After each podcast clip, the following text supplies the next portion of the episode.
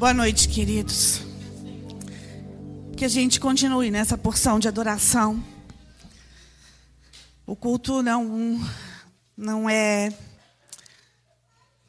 cortado, ele é continuado. Eu quero pedir permissão para entrar na sua casa também e ministrar uma palavra, uma palavra de vida para você. Uma palavra de vida para você, igreja que está aqui.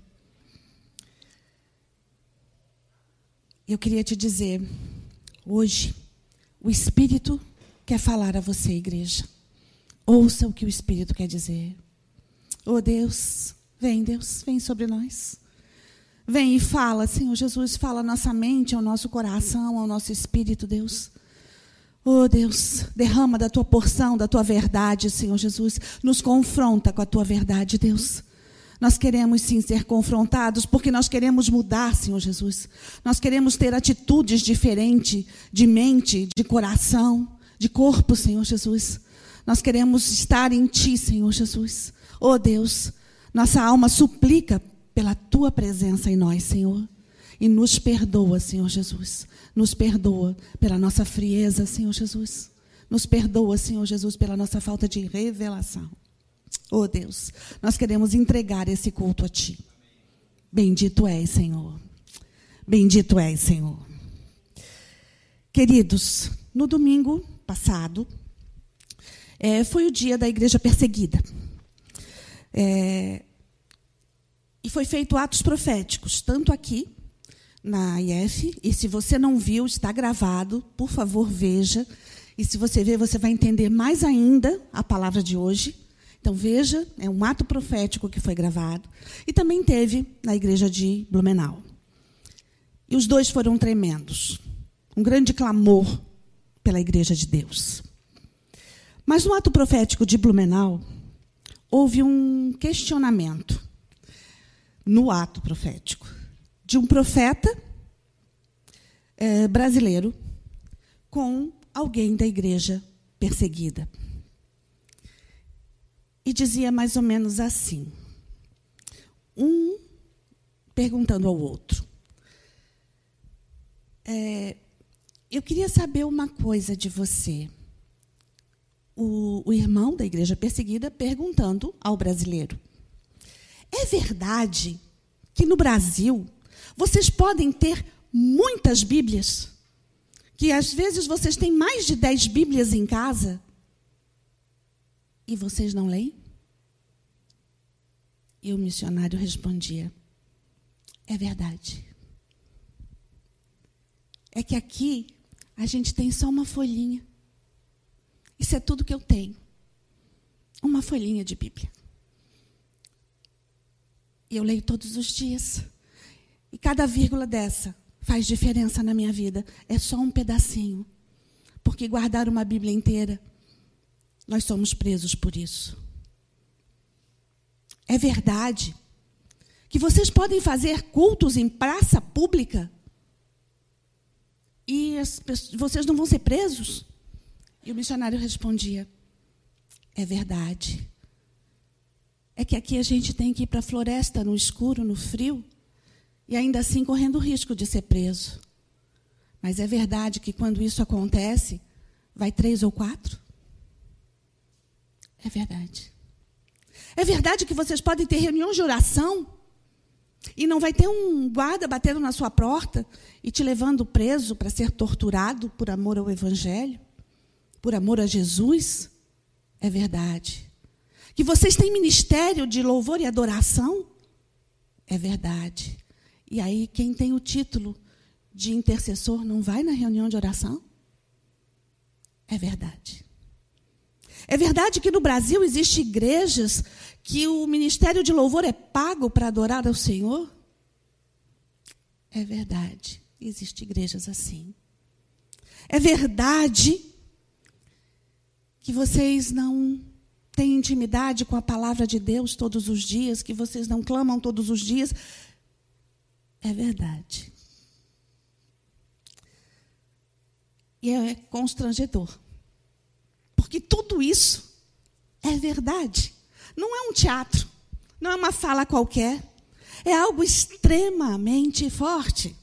E eu digo mais: é verdade que nós temos um conteúdo no YouTube de ministrações há mais de ano, eu não sei quantas ministrações tem ali, mas nós temos ministrações, nós temos séries, nós temos é, vídeos de é, palavras proféticas, de atos proféticos, ministério infantil, ministério é, de, de adolescentes.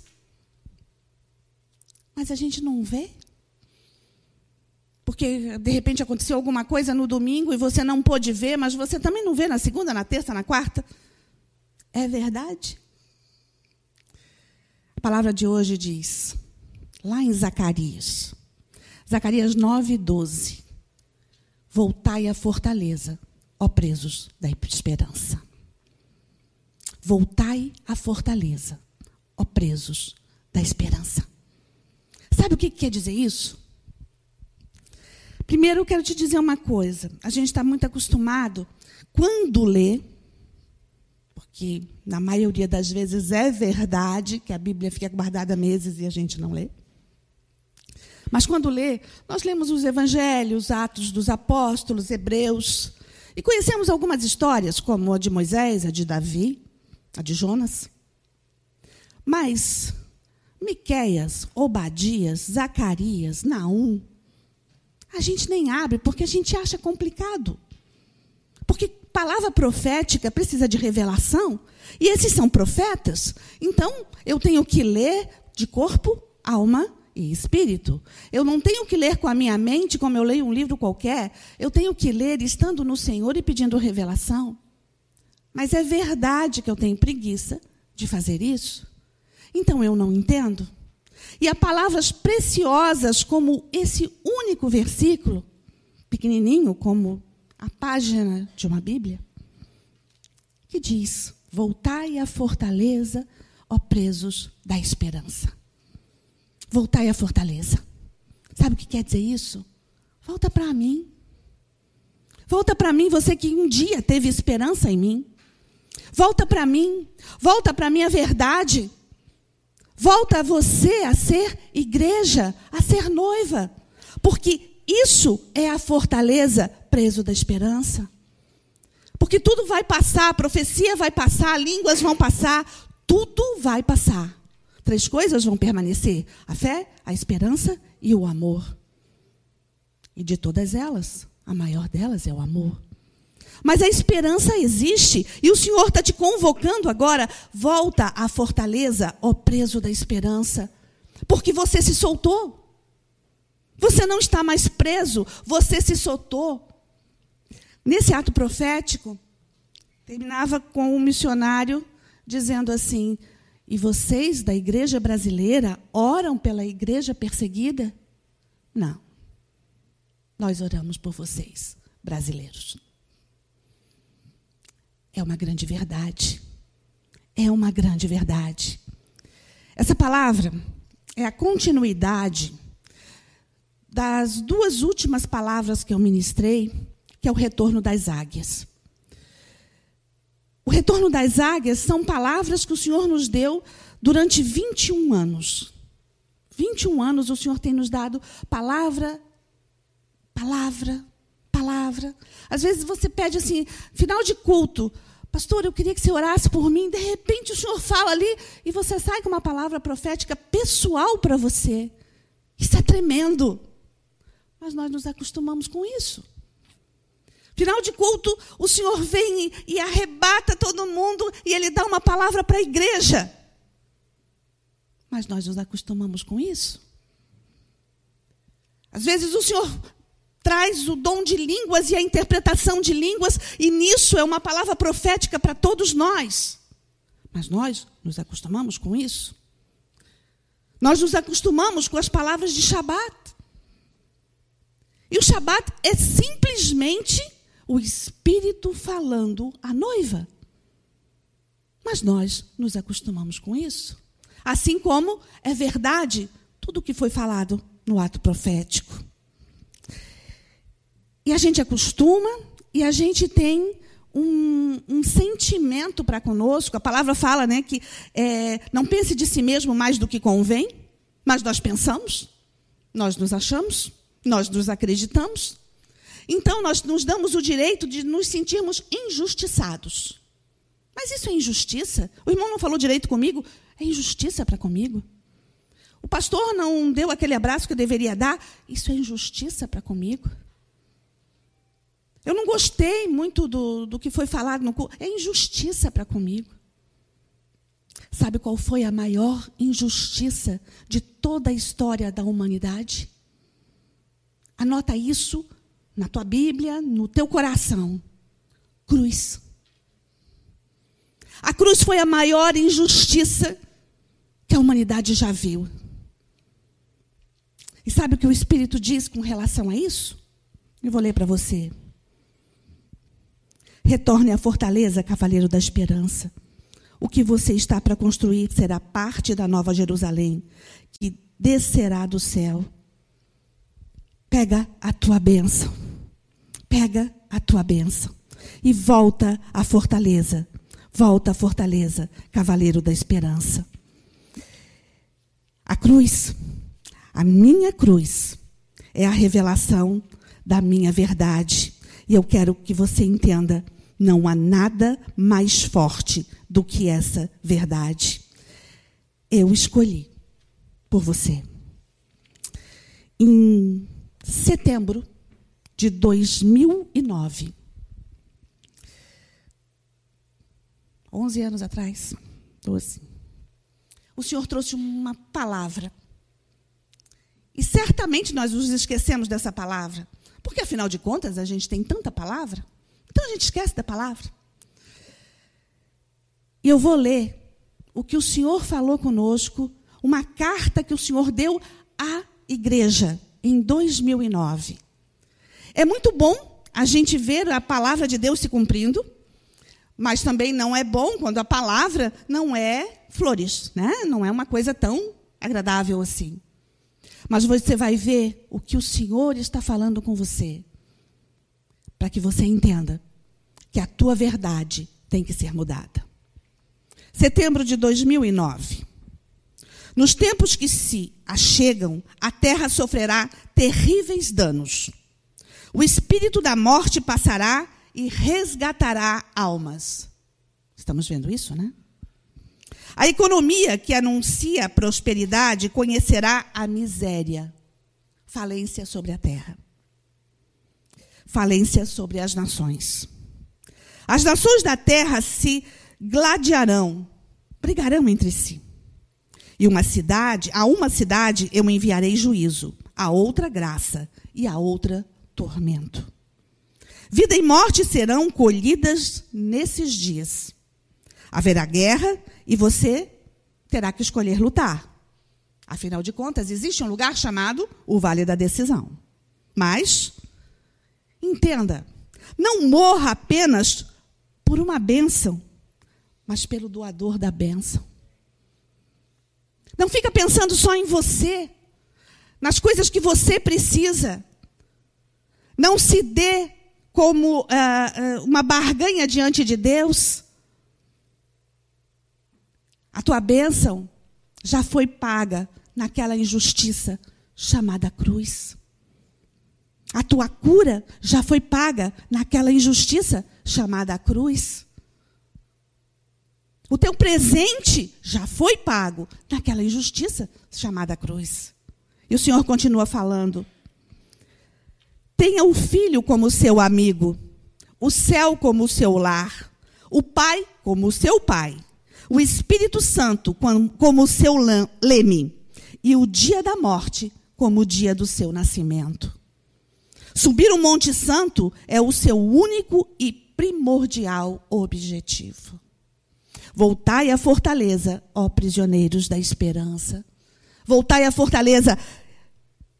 Se você entende que a montanha é o seu lugar, e eu não estou falando de uma montanha física, eu estou falando de uma montanha espiritual, da revelação de que cada igreja é uma montanha diante de Deus, e o Senhor está dizendo: o teu lugar é subir no monte e ajudar outros a subir o monte. Então entenda que eu quero falar com você. Você e Jesus partilham o mesmo testamento, a mesma herança, o mesmo lar. O céu. Oh, como isso é grande! Eu e Jesus estaremos no céu. Nós reinaremos com Ele. Nós reinaremos com Ele para a glória dele em todo o tempo da eternidade, porque para nós existe algo chamado eternidade. E a eternidade também foi conquistada na injustiça chamada cruz. E eu continuo pensando na minha injustiça, na minha razão, na minha emoção, na minha tristeza. E o Senhor está te dizendo: olha, eu quero mudar a sua verdade. Eu quero que você tenha intimidade com a palavra, para quando você for questionado, você possa dizer: essa verdade não é minha. Não. Se eu tivesse uma folhinha da Bíblia, eu iria comê-la. Como a palavra diz, coma dos rolos, coma dos rolos, coma dos rolos. Mas eu tenho tantas Bíblias bonitas, de capas bonitas, e ela fica só na capa. Bonita mas não o conteúdo não é meu. E o Senhor está dizendo: eu quero que esse conteúdo seja teu, eu quero que a presença seja sua, eu quero que a verdade seja mudada em você, e eu quero que você mude a verdade de outros através de mim. Oh, xarabarabai. Agora sois luz no Senhor, andai como filhos da luz. Efésios 5:8. Não saiam de Jerusalém, esperem pela promessa do Pai. Atos 1:4. Os discípulos estavam ali e a palavra que foi dada a eles, olha, não sai de Jerusalém. Espera a promessa. O que o Senhor está te dizendo hoje, não sai da igreja. E se você já saiu, volta para ela. Peraí, mas se igreja sou eu, ele é verdade, não saia de você, porque a tua essência sou eu não saia de você. A tua essência sou eu, então volta para mim. Seja você o futuro que eu combinei para mim e para você, porque eu quero estar junto com você e nós partilhamos a mesma herança. Eu e você, a esperança da glória. Eu em você, a esperança da glória. Jesus em mim, a esperança da glória. Voltai à fortaleza, presos da esperança. Os que esperam tornam-se apóstolos e profetas. Foi isso que aconteceu lá em Jerusalém. Eles não saíram de Jerusalém. A promessa veio, o Espírito veio sobre eles. E eles foram transformados. Eles foram transformados de discípulos a apóstolos. E é isso que o Senhor está querendo de mim e de você, igreja. A transformação de discípulos para apóstolos. Basta o discípulo ser igual ao seu mestre, e essa é a ambição para que você consiga, no reino espiritual, não um título de apóstolo, mas a revelação que eu sou o apóstolo, que eu vou falar o evangelho do reino, que eu vou proclamar esse evangelho, igrejas surgirão. Igrejas não, não precisa ser necessariamente lugares e instituições, mas quando você fala de Jesus para alguém, para o seu vizinho, e ele aceita o Senhor, ele se torna uma igreja, você foi o apóstolo na vida dele. E foi isso que os apóstolos fizeram. Eles foram por todas as nações. Eles foram e ministraram o evangelho do reino e as pessoas aceitaram esse Deus milagrosamente. Aceitaram esse Deus e você está aqui hoje, sentado aqui, por causa disso. Eles fizeram o que lhes foi proposto. E o Senhor está dizendo: Eu quero que você faça o que te é proposto. O que te é proposto? Esses são dias para a noiva de Cristo, de adora... para a noiva de Cristo, dias de adoração, de súplica, clamor, ouvir o som da trombeta de poder, de perdão, de se humilhar diante do rei, de chegar com, enxergar com os olhos do Espírito Santo, de fazer uso das armas de guerra. Que armas são essas? Espada, escudo, armadura, tocha, bandeiras com o nome do rei, do comandante do exército dos céus, Yeshua. Dá uma bandeira dessa para mim, faz favor. Eu falei lá em Blumenau o que eu vou falar para você agora. Nós já fomos chamados da Igreja das Bandeiras. E realmente nós temos muitas bandeiras. Que está Jeová Shalom, o Deus da paz. Nós temos bandeiras com o nome de Yeshua, Leão de Judá. Os nomes de Deus estão nas nossas bandeiras. Sabe como é que tudo isso começou? Com uma viagem missionária. Em 1999, eu e o pastor fomos numa igre... uma, na nossa primeira viagem missionária. Nessa viagem missionária, nós saímos com 38 pastores, pastores brasileiros, para ir ministrar na Europa.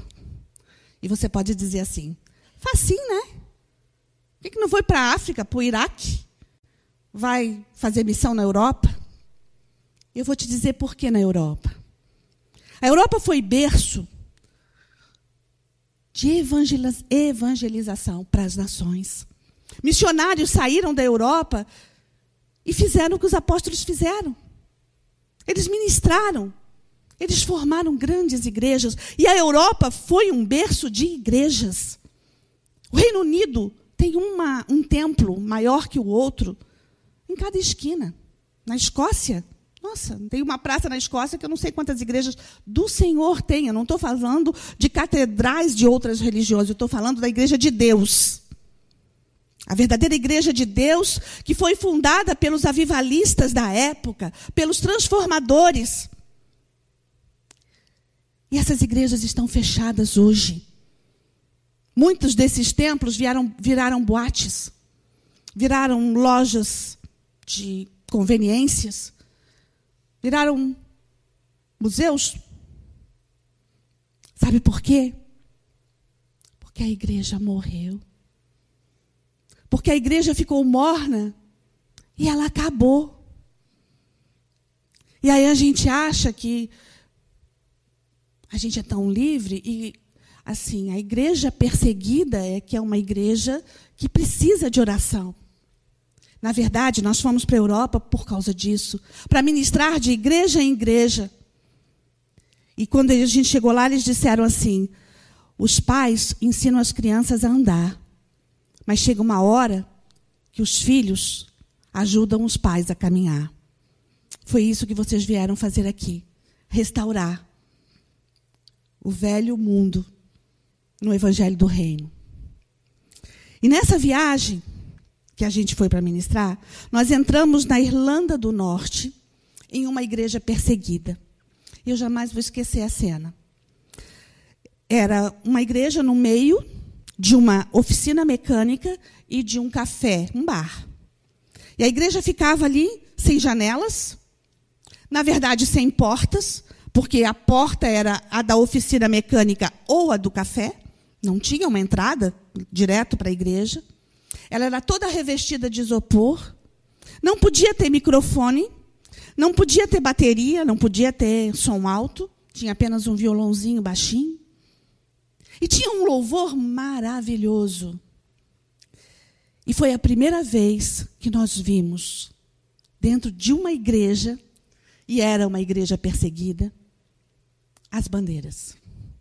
Uma senhorinha que ia completar 90 anos ela dançava com essa bandeira, uma dessas bandeiras na mão, com o nome de Jesus. E ela dançava e ela foi tomada pelo Espírito de Deus. E eu e o pastor ficamos, o pastor Adalberto, ficamos encantados com aquilo.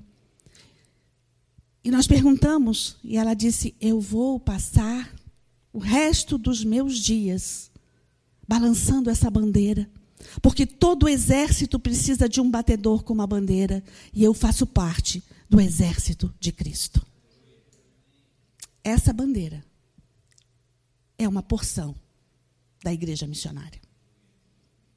É verdade que ela fica nos cantos, porque a nova geração esqueceu de mexer? É verdade. Durante esses 20 anos, é verdade que nós esquecemos que nós somos batedores e que levamos o evangelho do reino e a bandeira é o nome dele. E para que eu vou fazer isso, né? Uma bandeira, uma porção da igreja missionária. Presta atenção. O Senhor está falando com você. Volta à fortaleza, ao prisioneiro da esperança. Existe esperança ainda. A nova geração precisa entender que, ela, que isso aqui é herança dela. Porque essa herança te leva para a herança maior, chamada céu. A nova geração precisa de tudo que nós recebemos das armaduras, das armas de guerra, das palavras. Por isso o Senhor está falando do retorno das águias, do retorno da palavra profética. O Senhor está falando com relação a isso. E ele continua. É tempo da igreja de poder, de perdão, de humilhar-se, de fé, de obediência, de ser luz do mundo, de ser sal da terra. A graça não é barata. Seu preço é de sangue. Porque lá em João 3,16, Deus amou o mundo de tal maneira que deu seu Filho unigênito, para que todo aquele que nele creia não pereça, mas tenha a vida eterna e ganhe a herança chamada o céu. Mas isso é um comissionamento meu e seu. E o Senhor está volta a te dizer: olha, eu quero isso de você. Eu não quero você apático assim, igreja. Eu não quero. Eu quero a vibração. E será que eu vou ter que mandar perseguir a igreja brasileira para que você vibre outra vez? Eu atendi uma pessoa essa semana, em atendimento pastoral, e, e ela falou assim: a ah, pastora, é, tal época, em tal dia, eu tive, eu recebi uma unção, uma coisa diferente, e eu pulava, eu, eu, eu, eu, eu queria correr, eu estava leve. Eu disse, filha, era a unção do cordeiro, a unção da alegria estava sobre você. Ela disse, ai, pastora, faz tanto tempo que eu não sinto isso. O cordeiro continua sendo cordeiro. A unção continua sendo distribuída. Por que, que eu não estou recebendo? Existe algum problema? Existe a apatia. A apatia. E essa apatia talvez tenha, esteja acontecendo porque nós temos muito. E o Senhor está te dizendo: dá valor, dá valor. Valoriza o que você tem, volta para a tua fortaleza. Volta para aquilo que você foi um dia em mim. Volta para mim. Por amor, o pai entregou o filho. Por amor, o filho escolheu a cruz. Por amor, o Espírito Santo ficou na terra para habitar nos filhos de Deus. Por amor. Um dia, você escolheu o filho. Por amor, um dia, você disse: Eis-me aqui, Senhor. Por amor, um dia você entrou nas águas do batismo. Por amor, você disse: Eu vou ser igreja. Não é por amor a tua apatia hoje. Então levanta e anda, igreja, levanta e anda, levanta e anda. E você pode dizer: Não, mas nós temos movimento, pastora. Afinal de contas, o nosso chamado é o ID. Mas esse chamado não é para uma meia dúzia de pessoas. Tudo bem que quando um vai, a igreja vai junto, mas esse chamado é para todos. Um só Senhor, um só batismo, um só Deus que está sobre todos. Quando um leva uma tocha, todos estão lá com ele. Então, o mínimo, eu tenho que estar orando. Esse é o mínimo.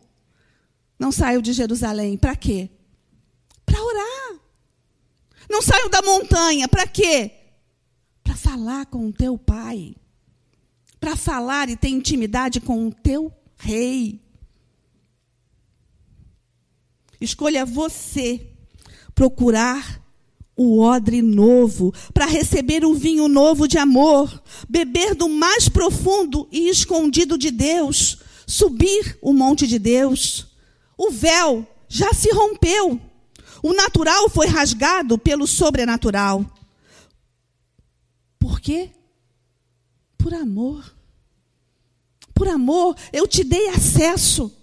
E talvez você não tenha revelação disso, de quando tudo aconteceu em Jerusalém, quando a crucificação foi estabelecida, quando o filho entregou o espírito ao pai.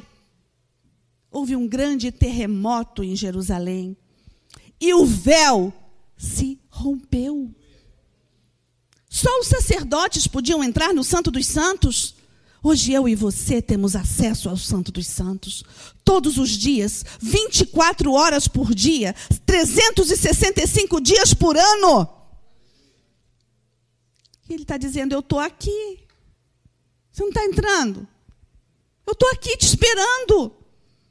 Vem para mim. Vem para mim.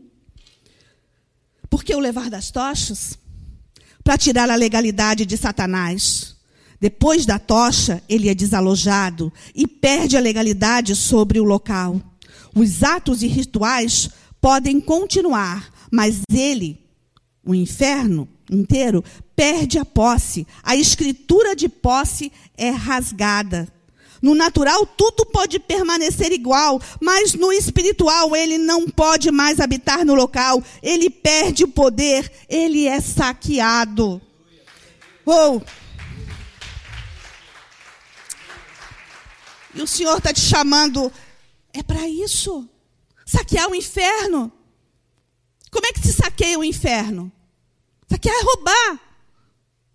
É arrancando das mandíbulas de Satanás as pessoas que estão na boca do lobo, tirando de lá e transformando em ovelha de Deus. Transformando pelo Espírito Santo que habita em mim e você. Não é pela minha força, mas é pelo poder que existe nele. E o Senhor está dizendo: esses são dias de poder. Ele avisou que tudo isso ia acontecer, mas ele disse: há sobre você, igreja, poder esse poder é sobrenatural. Aí ele nos leva para Jerusalém. E quando nós estamos em Jerusalém, ele nos entrega um buquê espiritual chamado felicidade. E nós saímos daquele jardim saltitantes com o nosso buquê de felicidade. Eu lembro que quando a gente teve essa palavra profética lá no jardim, é, o Tiago sempre pensa ao contrário, né? Ele, ele disse assim: Ih, vai vir coisa ruim. Eu disse assim, por quê? Porque se não fosse assim, o Senhor não nos dava um buquê de felicidade? É para que quando as coisas estiverem ruins, a gente lembre que nas nossas mãos há um buquê de felicidade. Na sua mão há um buquê de felicidade. Está ruim? Há um buquê de felicidade. O Senhor te deu antes de tudo acontecer. Essa palavra foi em 2009. E ela é tão atual quanto o dia que se chama hoje. Ela é viva. Ela está vibrando. Por quê? Porque ela está se cumprindo. A palavra do Deus Todo-Poderoso está se cumprindo sobre a minha e sobre a sua vida. Oh, xarabarabarabai. Oh, xarabarabarabai. A cada tocha cravada na terra, a escolha do homem é estabelecida. Então a escolha do homem não será mais a amarração das trevas. Sabe o que quer dizer isso? O homem pode escolher e ir para o vale da decisão, porque a mente dele não está mais amarrada nas trevas, porque foi saqueado o inferno. Isso é o nosso chamado, e ele é vibrante, ele é emocionante, e não existe emoção maior do que o evangelho do reino, do que o cristianismo. E aí o meu dia a dia, o cansaço, a prostração, as é, decepções, me fazem ficar apático à verdade de que eu tenho poder de transformar a minha vida em felicidade. Voltai à fortaleza, presos da esperança, porque lá existe felicidade. Voltai à fortaleza presos da esperança, porque lá existe amor. Voltai à fortaleza presos da esperança, porque lá há o pagamento das minhas dívidas. Voltai à fortaleza prisioneiros da esperança, porque lá está o meu Deus e Ele tudo pode. Ele é onisciente, onipresente, onipotente. Ele pode e Ele sabe todas as coisas e Ele está em todo lugar. E mesmo com a nossa apatia e com a vergonha da é verdade que eu não leio a palavra, é verdade que eu não orei hoje, é verdade Mesmo assim, o Senhor nos traz palavras. Ele nos ama e nos sustenta tanto quanto Ele está sustentando os missionários lá dentro de um contêiner. Porque Ele é o mesmo, nós é que mudamos. Ele é o mesmo ontem, hoje e será eternamente. E há poder. Mas por que então que eles não saem daqueles contêineres, daquelas prisões, daquelas torturas? Porque o Senhor não nos dá aprovação maior do que nós podemos suportar. Talvez nós, da igreja brasileira, não suportássemos isso. Mas aqueles que estão lá estão suportando por amor ao reino e o Espírito Santo os fortalece. E talvez eles consigam ser mais felizes ou demonstrar mais felicidade do que nós. E o Senhor está te dizendo: olha, não é assim, não é assim. Para de olhar para o teu umbigo, para de olhar para você. Para, eu estou aqui, vamos fazer juntos. Gente, está faltando tão pouco tempo. Tão pouco tempo. A gente não pode dizer quanto. Mas eu não sei se os meus netos terão netos. Você está entendendo? Falta muito pouco tempo. Muito pouco tempo. Ele está voltando. E a minha função e a sua função é preparar o caminho para a volta dele.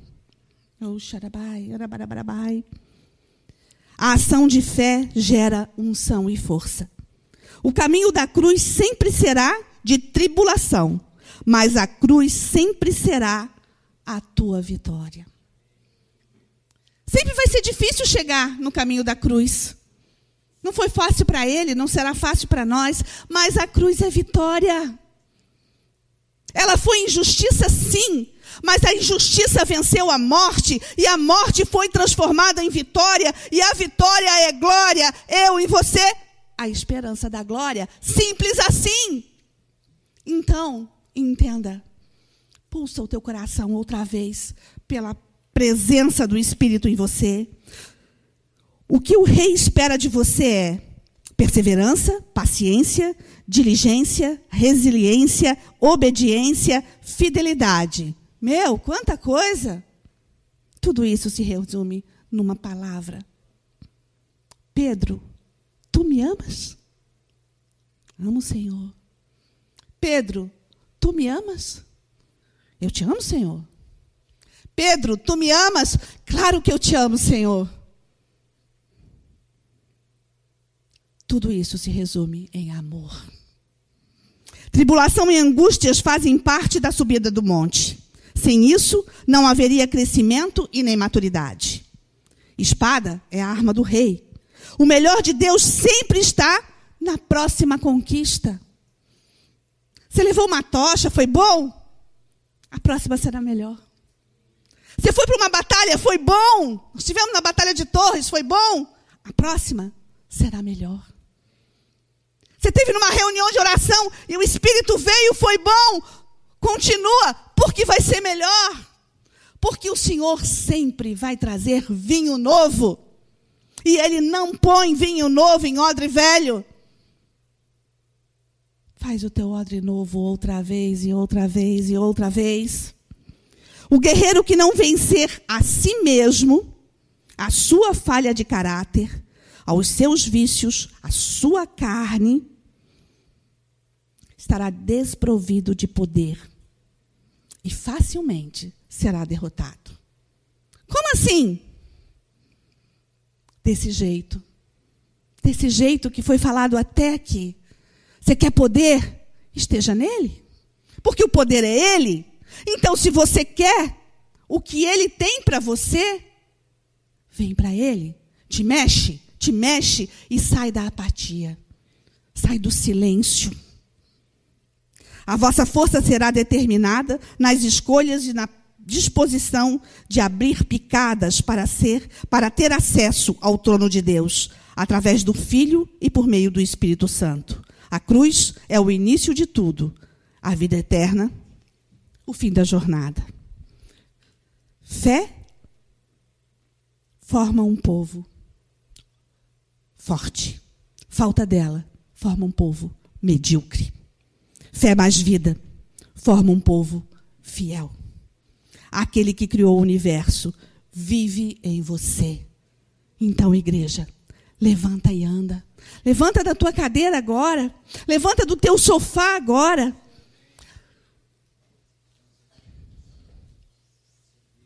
Num ato profético. Sabe o que é um ato profético? Não é um teatro, não. Não é uma repetição, não. Sabe o que é um ato profético? É você profetizar os teus atos diante de Deus.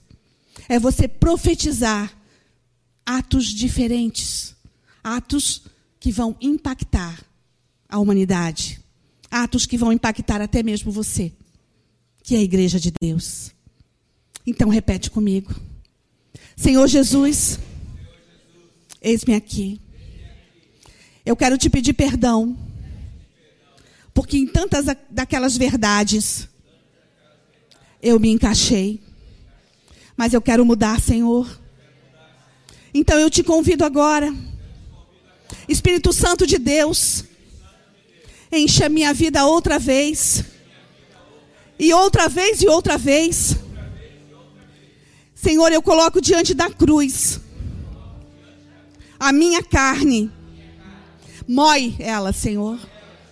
Eu quero, Senhor Jesus, o teu vinho novo. Eu quero o teu renovo. Eu quero proclamar o teu evangelho. Eu quero ser mais do que aquilo que eu fui até aqui. Eu quero dar valor a uma folhinha da minha Bíblia. Eu quero continuar orando, falando contigo tendo intimidade contigo. Conta comigo, Senhor. Me perdoa pela minha apatia. Mas eu profetizo. Coloca a mão sobre a sua cabeça. Eu profetizo sobre a minha vida. Que todo o espírito de apatia está rechaçado agora. Em nome de Jesus. E eu declaro que a alegria do Espírito, a unção, a graça e o amor estão sobre a minha vida, porque tu és em mim o meu tudo. Tu és mais importante do que o ar que eu respiro. Então, o meu corpo, a minha alma, a minha mente e o meu espírito te entrego louvor e adoração. Estou submisso a ti, Senhor. Faz de mim o que tu quiseres. A ti honra, glória e adoração. Oh, aleluia! Oh, xarabarabarabai. Oh, xarabarabarabai. E se você não tem Jesus ainda, ora comigo agora. Senhor Jesus, eu quero te aceitar de verdade. E eu não quero que aquelas verdades que foram faladas aqui sejam verdades para minha vida. Então, Senhor, entra na minha casa, faz morada nela. Eu te aceito, Senhor Jesus. Eu te recebo, Espírito Santo, e eu me torno teu filho. Senhor, completa a obra começada nessa noite. Amém. Oh, xarabarabarabai. Ora barachai. Ora baracharabarabarabai. Ao Senhor toda honra, toda glória, louvor e adoração. A ti, Deus, bendito és, Santo de Israel, grande Rei e Senhor. Pode entrar, Jesus. Só vou ficar se você vier se você vier, Jesus, cadê você? Jesus, pode entrar.